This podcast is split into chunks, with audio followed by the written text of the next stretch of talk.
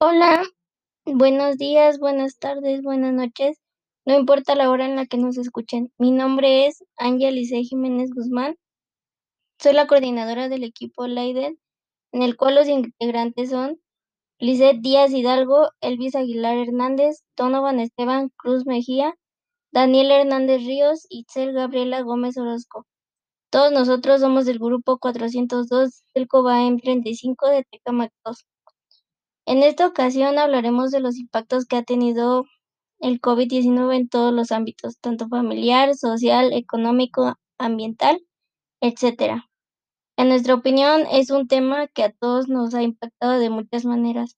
Procederé a darle la palabra a mi compañero Elvis Aguilar Hernández, que nos hablará de los primeros puntos muy importantes de este tema y más relevantes. Hola, mi nombre es Elvis Aguilar Hernández de turno vespertino Grupo 402 y yo les voy a hablar de cuándo y dónde surgió el coronavirus. Los primeros casos fueron diagnosticados en la ciudad de China, Wuhan, hace un año, antes de que la enfermedad se propagara en Asia y luego por el resto del mundo. Desde el primer caso se reportó en el 2019 en la Organización Mundial de la Salud en Wuhan, China. El virus ha cobrado la vida de más de 2.200 personas y los casos confirmados superan los 75.740. El, el coronavirus se ha extendido a 29 lugares fuera de China. Les voy a decir una cronología del coronavirus. 30, 31 de diciembre de 2019. Los primeros casos de neumonía detectados en Wuhan son reportados a la OMC. Durante este periodo el virus es aún desconocido. Los casos ocurren entre 2 y 29 de diciembre, según las autoridades de salud de Wuhan. 1 de enero del 2020. Las autoridades sanitarias de China cierran mercados mayoristas de mariscos en Wuhan después de que se descubrieran que los animales salvajes vendidos ahí pueden llevar pueden ser la fuente del virus. 5 de enero del 2020. China anuncia los casos desconocidos de neumonía en Wuhan no correspondan al SARS ni al MERS. En un comunicado, la Comisión de la Salud Mundial de Wuhan, Municipal de Wuhan dice que el inicio de una investigación retrospectiva sobre el brote. 7 de enero del 2020. Las autoridades de China confirman que han identificado el virus como un nuevo coronavirus, inicialmente llamado 2019 CoV por la OMS. 11 de enero del 2020, la Comisión de Salud Municipal de Wuhan anuncia la primera muerte provocada por el coronavirus. Un hombre de 61 años expuesto al virus en el mercado de mariscos falleció el 9 de enero después de una insuficiencia respiratoria a raíz de una neumonía severa. Neumonía severa. 12 de enero del 2020.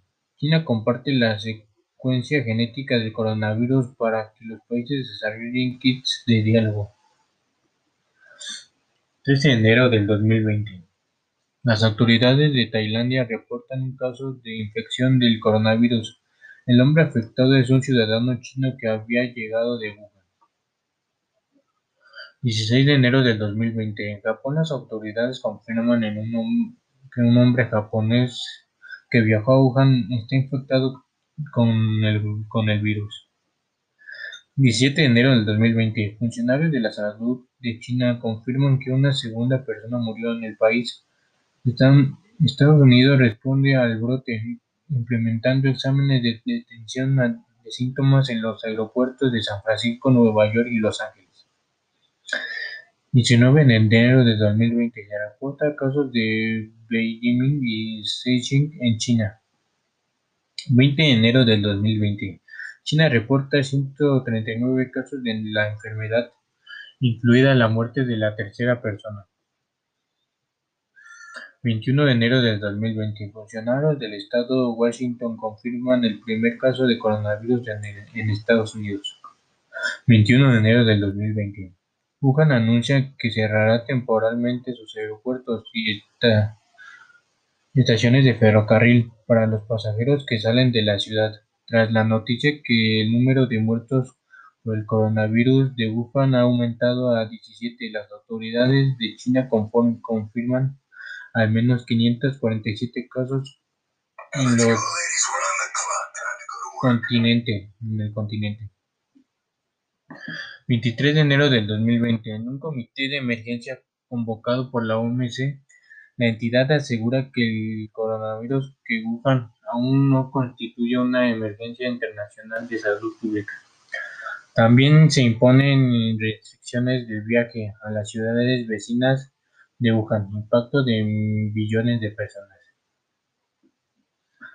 La Oficina de Cultura y Turismo de Beijing cancela todas las celebraciones de gran escala del Año Nuevo Lunar y en esfuerzo por contener la creciente propagación del coronavirus en Wuhan.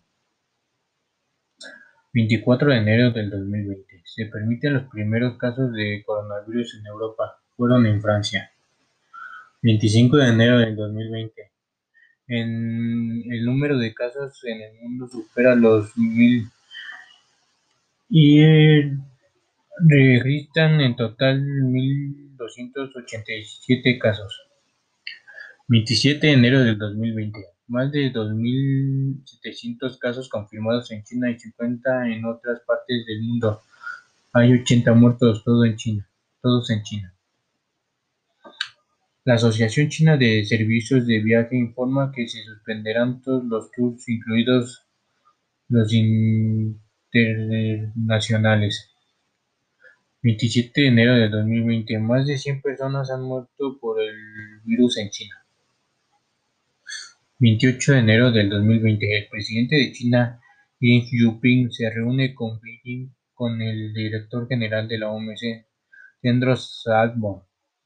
En el encuentro de Xi y la OMC, acuerdan enviar un equipo de expertos internacionales, incluyendo personas con los Centros para el Control de la Prevención de Enfermedades de Estados Unidos a China para investigar el brote del coronavirus. 29 de enero del 2020. La Casa Blanca anuncia la creación de un nuevo grupo de trabajo que ayudará a vigilar y mantener la propagación del virus y garantizar que los estadounidenses tengan información precisa y actualizar sobre todo sobre salud y viajes. 30 de enero del 2020. Estados Unidos confirma el primer contagio de coronavirus Wuhan transmitido de personas a personas.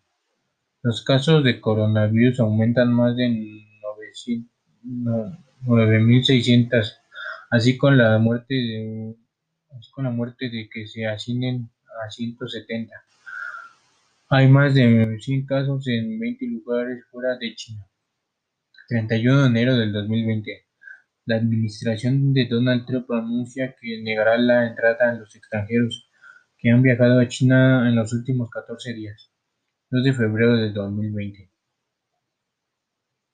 un hombre muere en Filipinas por el coronavirus en Wuhan.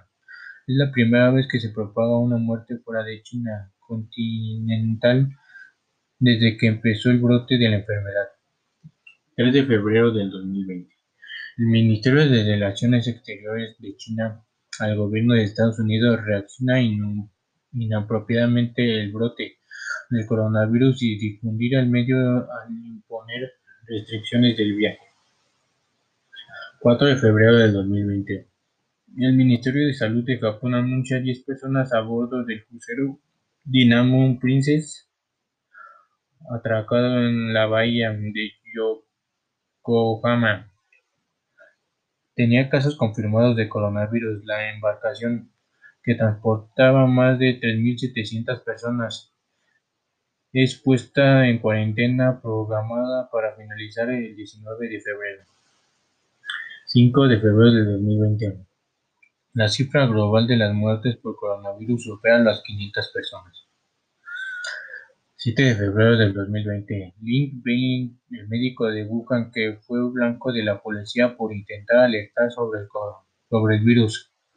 Es en diciembre del 2019 muere el por el coronavirus tras la noticia de la muerte de los, mensajes del gobierno Wuhan le debe de una disculpa al doctor Li Belling y queremos libertad de expresión. Fueron tendencias de Facebook, la plataforma de China similar a Twitter, Facebook antes de que desaparece de la plataforma, fuertemente censurada.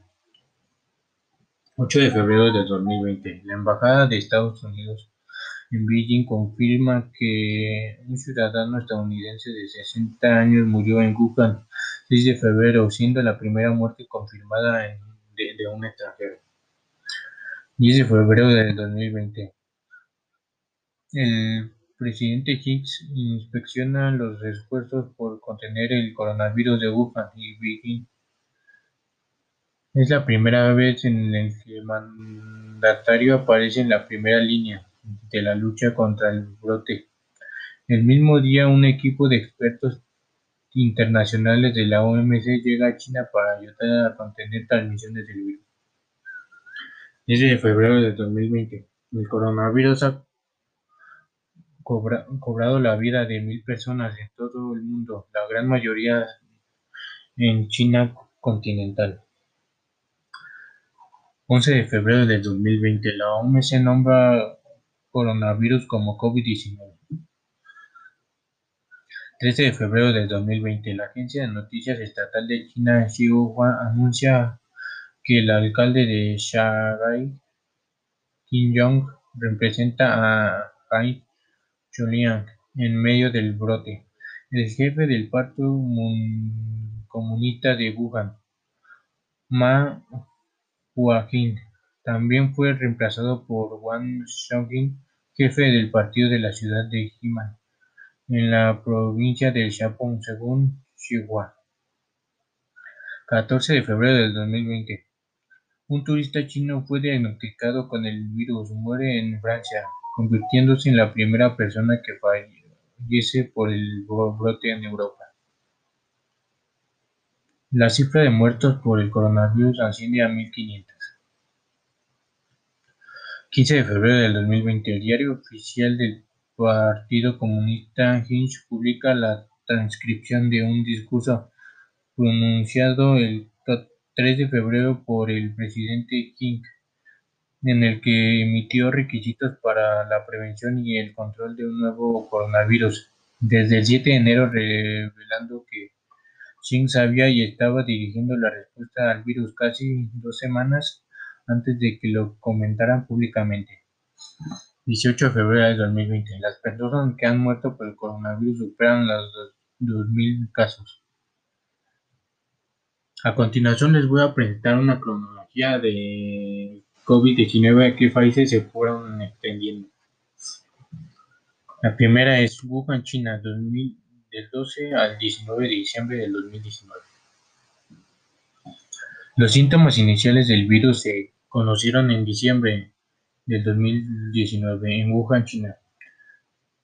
En primera instancia se habló de un tipo de neumonía no identificada que genera alarma entre autoridades sanitarias chinas que arrastraron su origen hasta un mercado de mariscos de esa ciudad. Días después, el 7 de enero del 2020, el gobierno de China anunció que se trataba de un nuevo tipo de coronavirus. El 11 del mismo mes se confirma la primera muerte en ese país.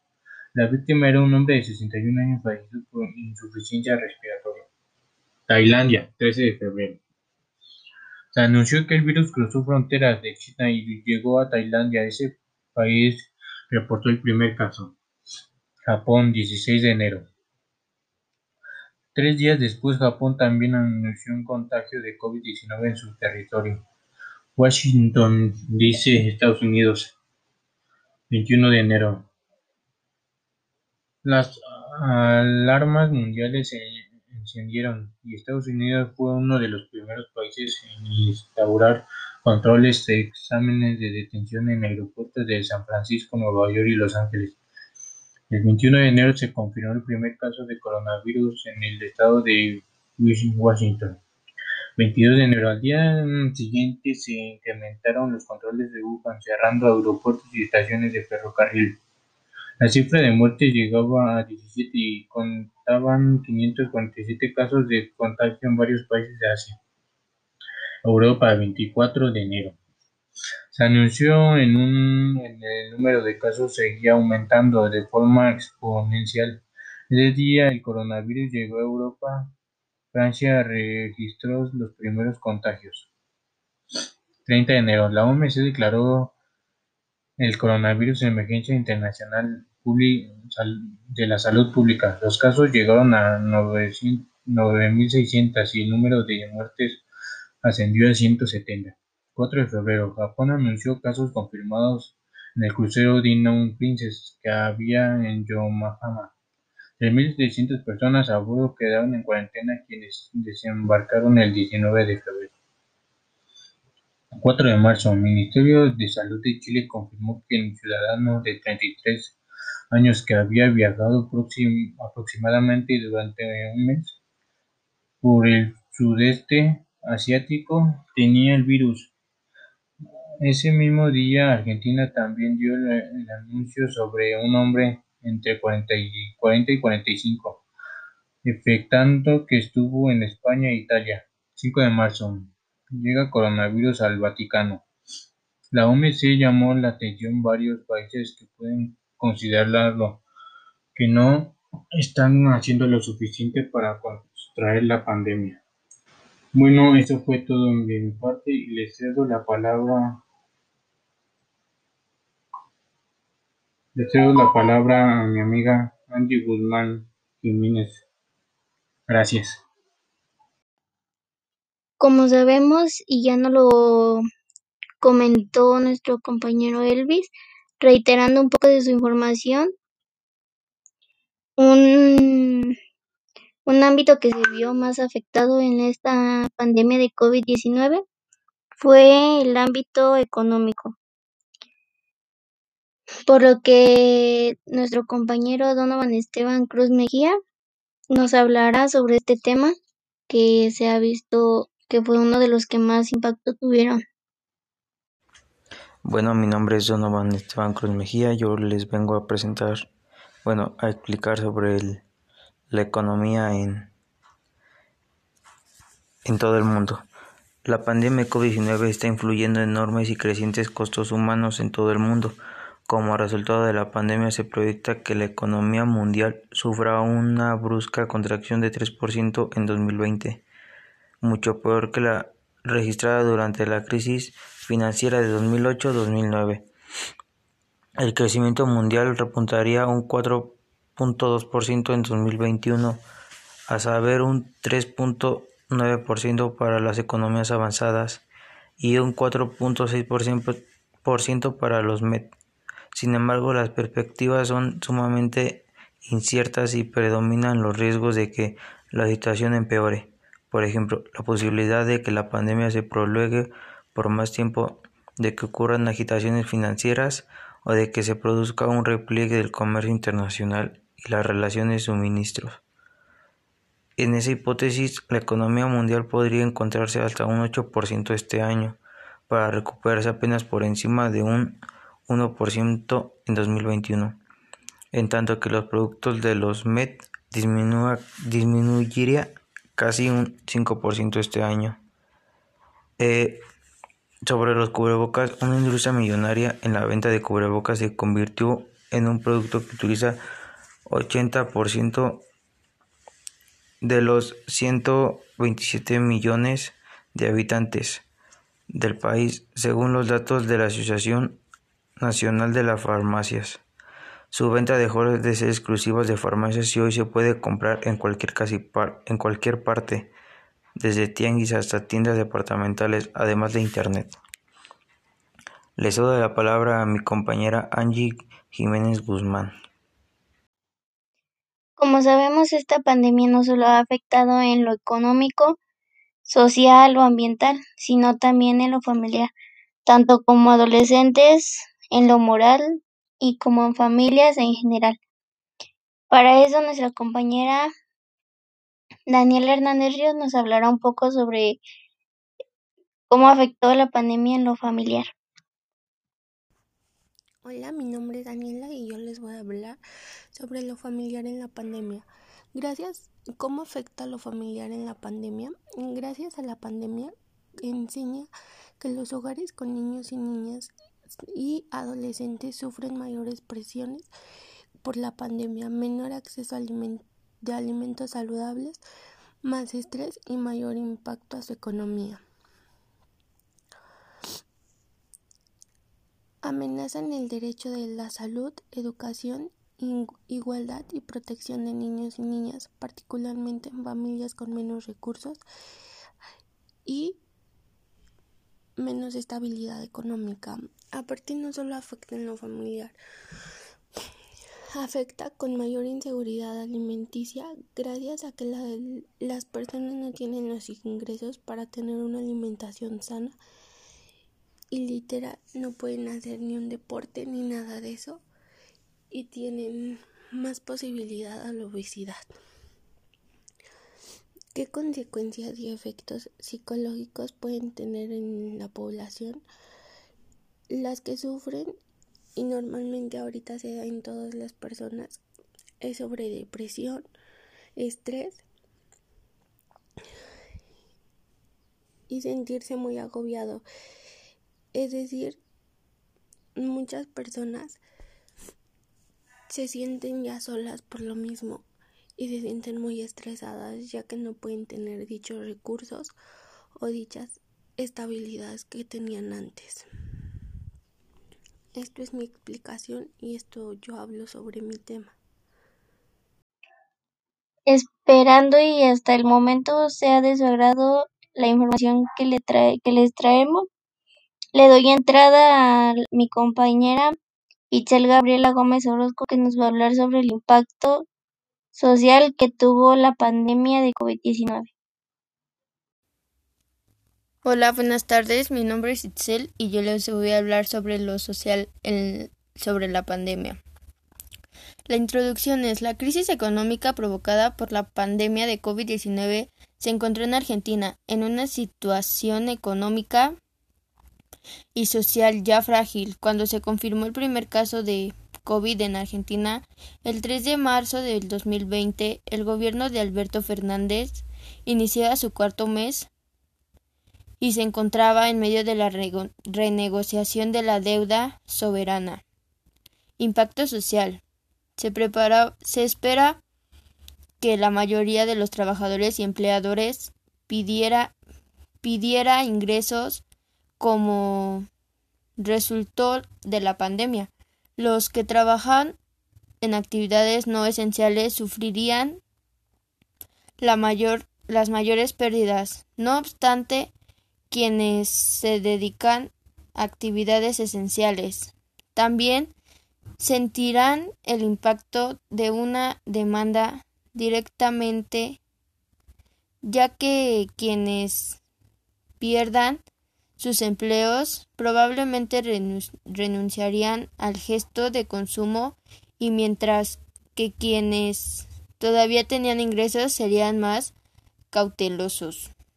Medidas de distanciamiento social. Las medidas de distanciamiento social se incrementaron a partir de medidas a mediados de marzo. El jueves 12 de marzo, el presidente Fernández anunció el el decreto de 260 a 2020 sobre emergencia de salud pública. El, el decreto permite al Ministerio de Salud adoptar las medidas necesarias para luchar contra el brote y abre la puerta a la reasignación de fondos o a la Adopción de medidas para evitar la escasez. Las conclusiones son la adopción temprana de medidas de distanciamiento social ha ayudado a Argentina a, a, frenar propagación del virus, evitando así hasta ahora escenarios incontrolados como los de como los observadores de Estados Unidos, Italia o España. Sin embargo, el ya difícil escenario económico y social que enfrentó el país antes del brote de COVID-19 hace más fácil el equilibrio entre las preocupaciones sanitarias y económicas.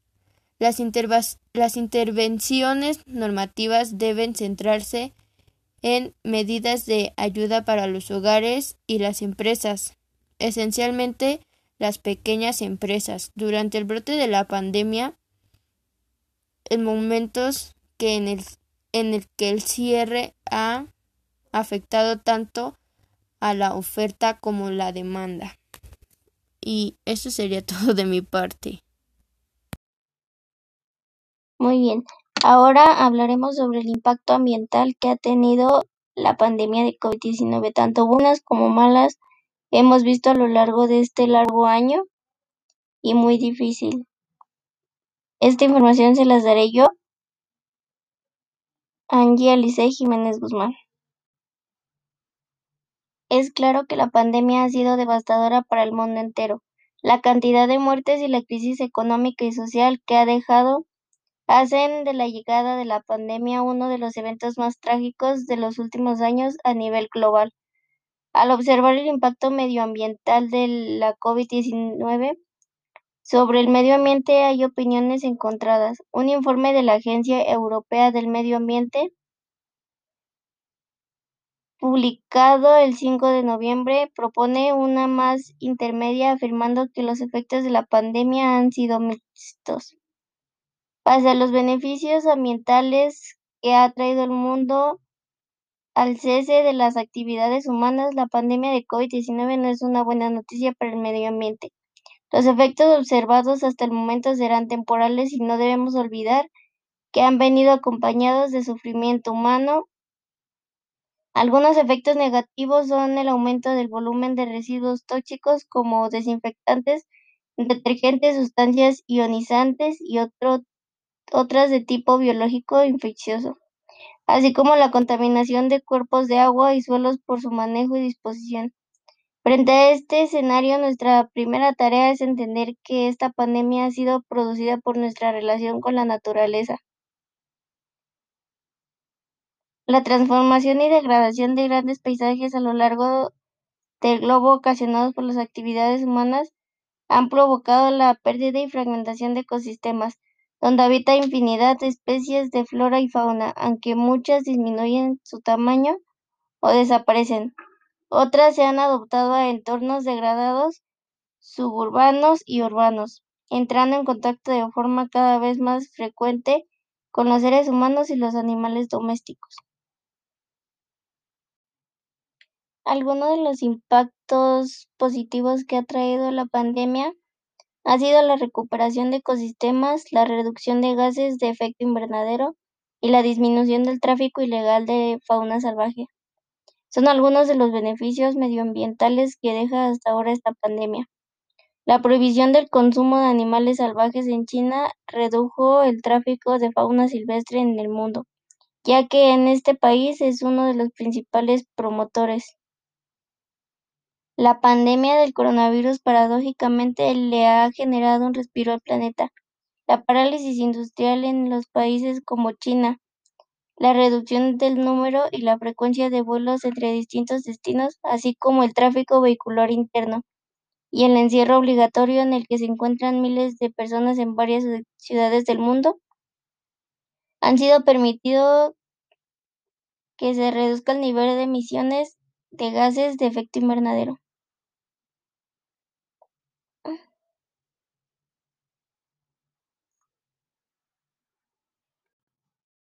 Con esta información le doy la palabra a mi compañera Lisette Díaz Hidalgo que nos dará un pequeño resumen de lo ya antes visto. Mi nombre es Lisette y yo les voy a hablar sobre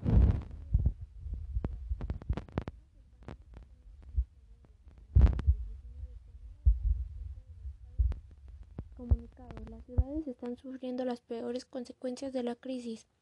Muchas de ellas son sistemas de salud sobrecargados, servicios de agua y saneamientos inadecuados y otros problemas. Este es el caso en el que particularmente las zonas pobres donde la pandemia ha puesto de manifiesto desigualdades profundamente arriesgadas. Hoy tenemos una oportunidad para reflexionar y reajustar la forma en la que vivimos, nos relacionamos y reconstruimos nuestras ciudades. Las ciudades también son lugares donde vemos una solidaridad y resiliencia extraordinaria desconocidos que ayudan unos a otros, gente que sale a la calle a animar a los trabajadores esenciales, negocios locales que donan suministros vitales. En las ciudades hemos visto lo mejor del espíritu humano. Responder ante esta pandemia y trabajar a la recuperación, volvemos a los ojos hacia nuestras ciudades y vemos ellas centros de comunidad, innovación humana e ingenio. Hoy tenemos una oportunidad para reflexionar y reajustar la forma en la que vivimos, nos relacionamos y reconstruimos nuestras ciudades. Por eso hoy presentamos un documento de política sobre el COVID-19. En el mundo urbano el documento se formulan tres recomendaciones fundamentales. Primero debemos asegurarnos de que todas las fases de respuesta ante toda la pandemia se aborden las desigualdades y los y los defectos de los desarrollos a largo y corto plazo y se salvaguarde la cohesión social. Debemos dar prioridad a los más vulnerables a nuestras ciudades, por ejemplo, garantizados a todo un lugar seguro donde cobijarse y viviendo de emergencias o quienes no tienen hogar. Bueno, con esto daríamos por terminada nuestra presentación. Espero haya sido de su agrado. Mm, les recuerdo que nuestro equipo es Lider del grupo 402 del COBAEM 35 de Tecamac.